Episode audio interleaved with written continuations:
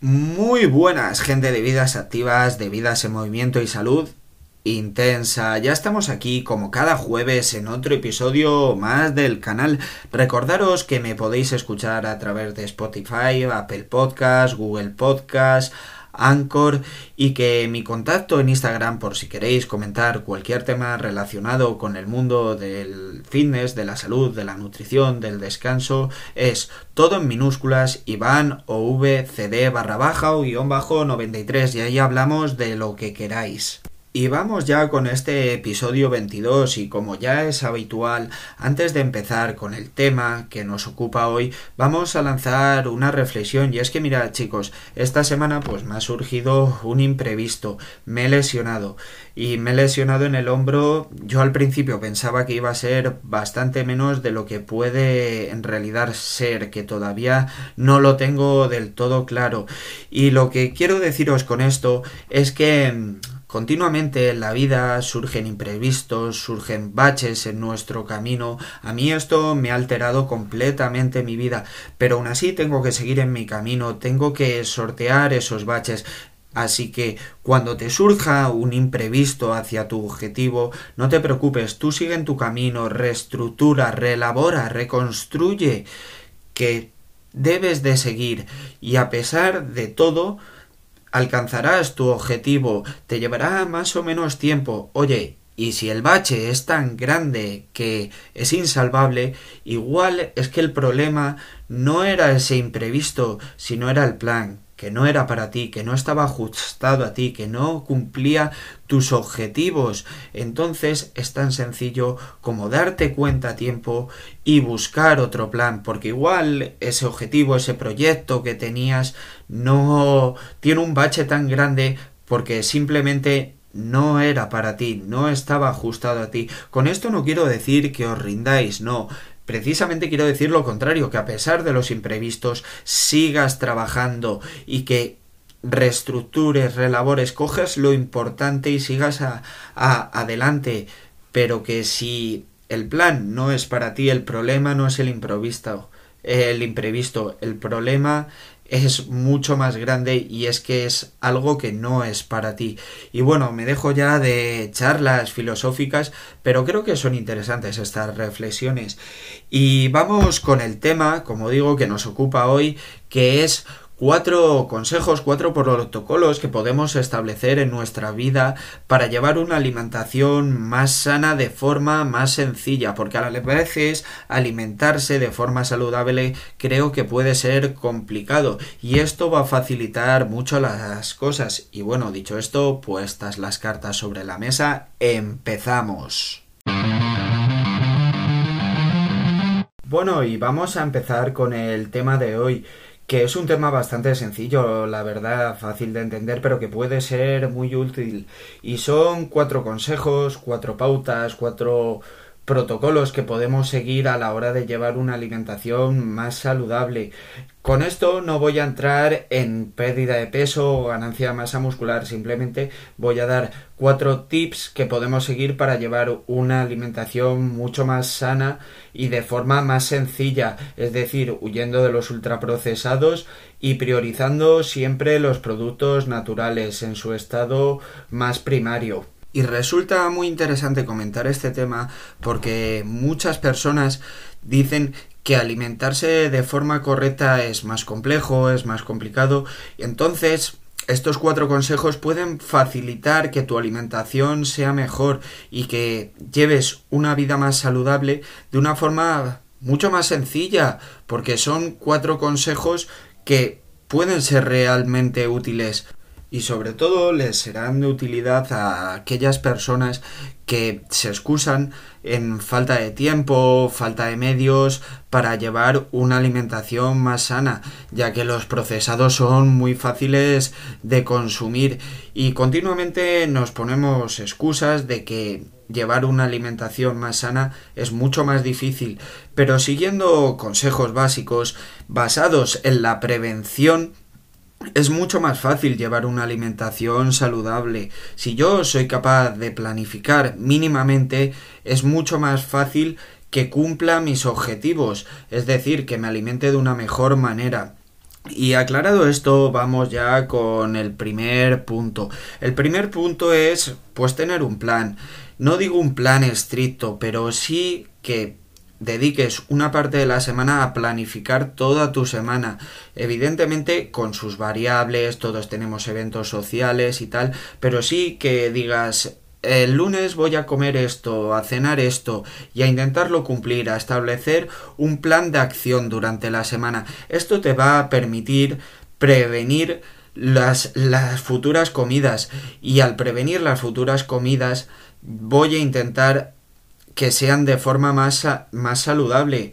Es fundamental entender que planificar mínimamente tu semana te va a dar garantía de tener mucho más resultados que improvisar día a día. Evidentemente nos tenemos que adaptar a nuestro día a día, como digo, y, y habrá momentos que tengamos que improvisar sí o sí, pero ese mínimo plan va a dar durante la mayor parte del timing de nuestras comidas, de nuestras comidas, una garantía de que seguramente sean mucho más saludables. Y no me voy a extender más con este punto porque creo que es tan básico, fácil y sencillo de entender que como fundamental a la hora de, llevarse a cabo.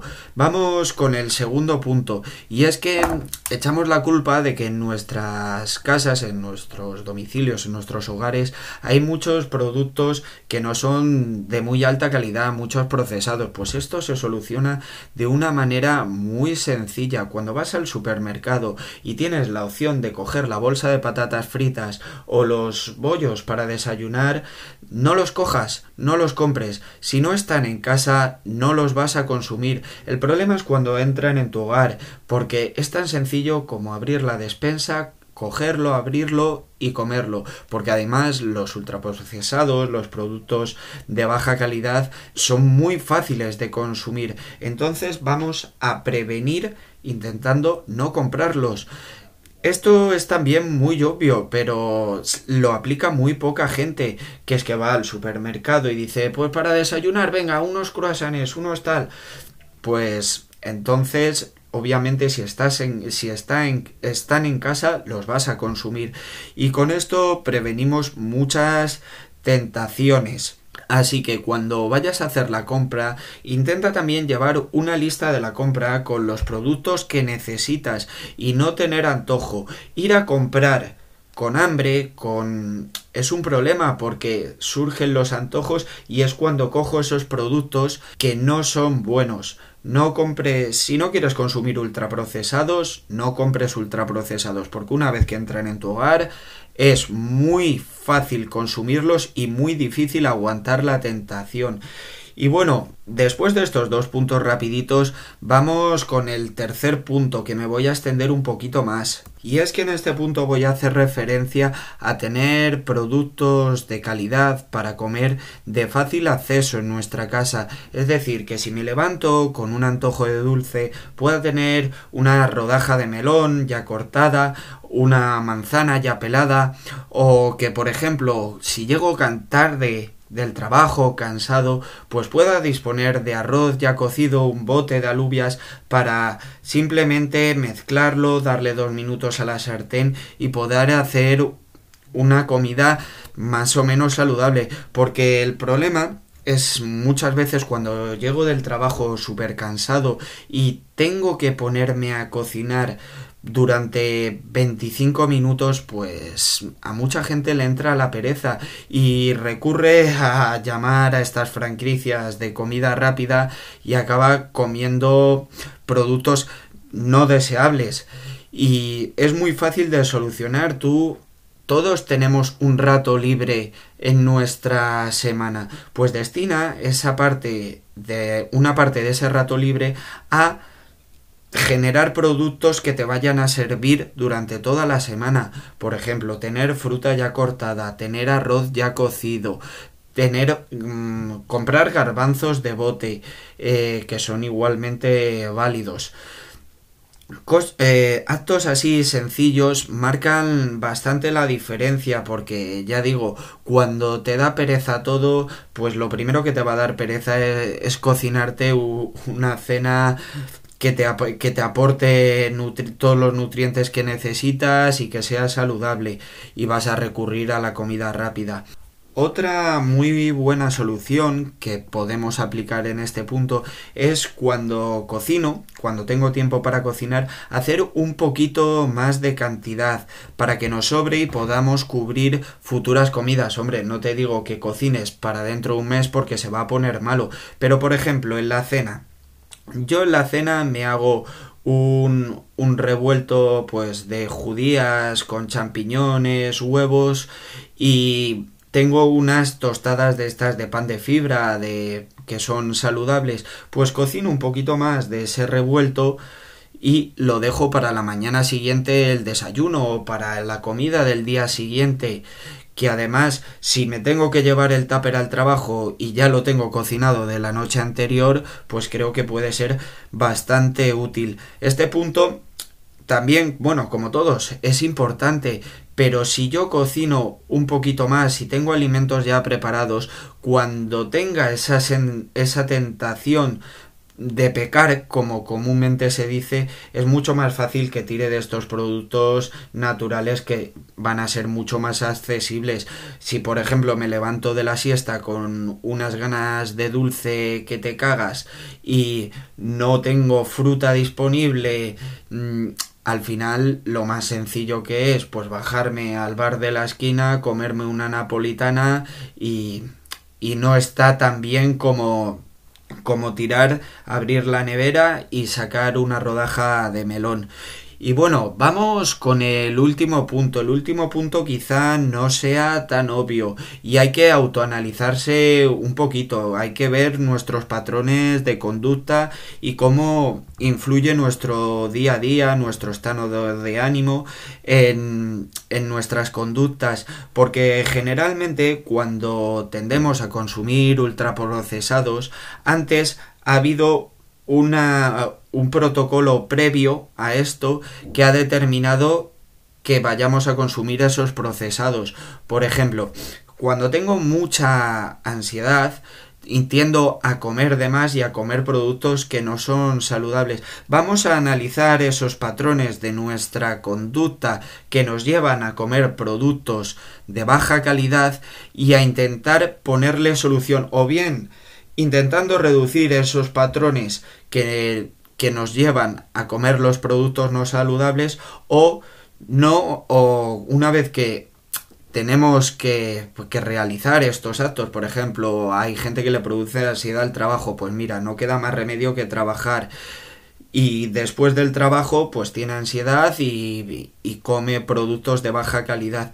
Pues vamos a intentar, si no podemos quitar esa ansiedad del trabajo, a que cuando nos entre esa ansiedad las opciones que tengamos para consumir sean saludables. Esto va unido un poco con el punto anterior, pero tenemos que saber cuando comemos procesados de baja calidad cuáles son las conductas que generalmente se repiten que nos han llevado a coger ese bollo o ya os digo, la ansiedad es muy común o las malas noticias.